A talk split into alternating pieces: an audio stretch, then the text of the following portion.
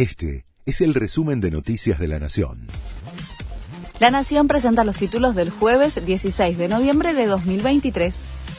El juez le pide a la Cámara que apure una definición clave para ordenar las detenciones en el caso Chocolate.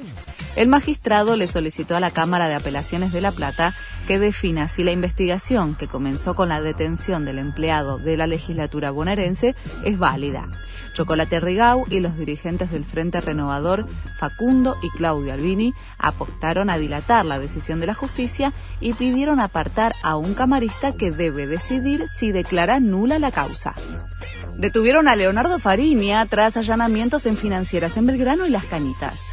El acusado en la causa de la ruta del dinero K, que tenía tobillera electrónica puesta, era responsable de la financiera ubicada en Juramento 1475, donde secuestraron 500 millones de pesos. Los procedimientos se concretaron mientras se producía un aumento en el precio de la divisa norteamericana en el mercado paralelo. Cumbre entre Joe Biden y Xi Jinping. Los mandatarios se dieron cara a cara en San Francisco en una histórica reunión para bajar la tensión en la competencia entre las dos superpotencias. El presidente de Estados Unidos dijo que lograron importantes progresos y abrieron canales de comunicación, pero después de la conferencia de prensa llamó dictador al mandatario chino. Marcelo Gallardo es el nuevo entrenador del Al Ittihad de Arabia Saudita llegó a un acuerdo a cambio de un contrato millonario que lo pone entre los técnicos con mejor salario del mundo.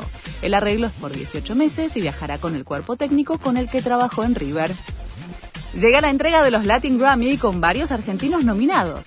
La premiación de la vigésimo cuarta edición será esta noche en Sevilla, España, y es la primera vez que se realiza fuera de Estados Unidos.